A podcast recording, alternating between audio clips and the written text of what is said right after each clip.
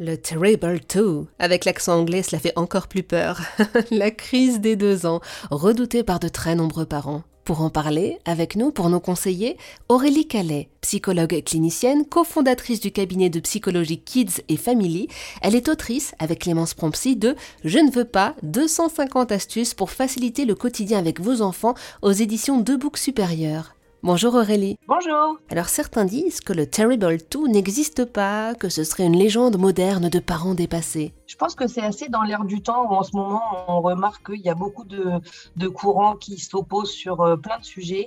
Et ce que je trouve un peu dommage, c'est que ça met les parents dans la confusion. Il y a des parents qui vont avoir l'impression de vraiment vivre ce Terrible 2, d'autres beaucoup moins. Donc euh, certainement à cause de ça qu'on dit que ça peut ne pas exister. Mais ça existe au final Ah oui, il y a des parents qui vont vraiment le sentir passer et vous dire j'ai vu un avant, j'ai vu un après. Les pauvres.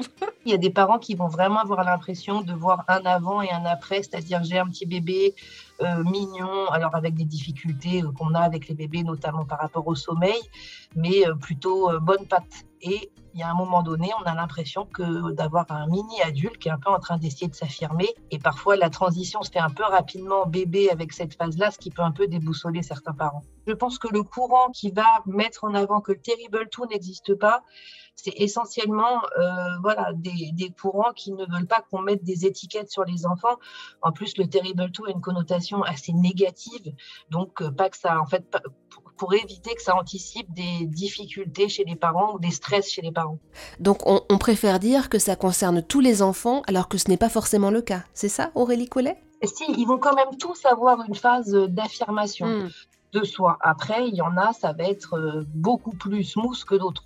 Il y en a, ça va être tranquille, et d'autres, ça va se faire de manière un peu, un peu bruyante, un peu, un peu plus costaud que chez d'autres. Eh bien, bon courage les parents, on est avec vous. Merci beaucoup Aurélie Calais.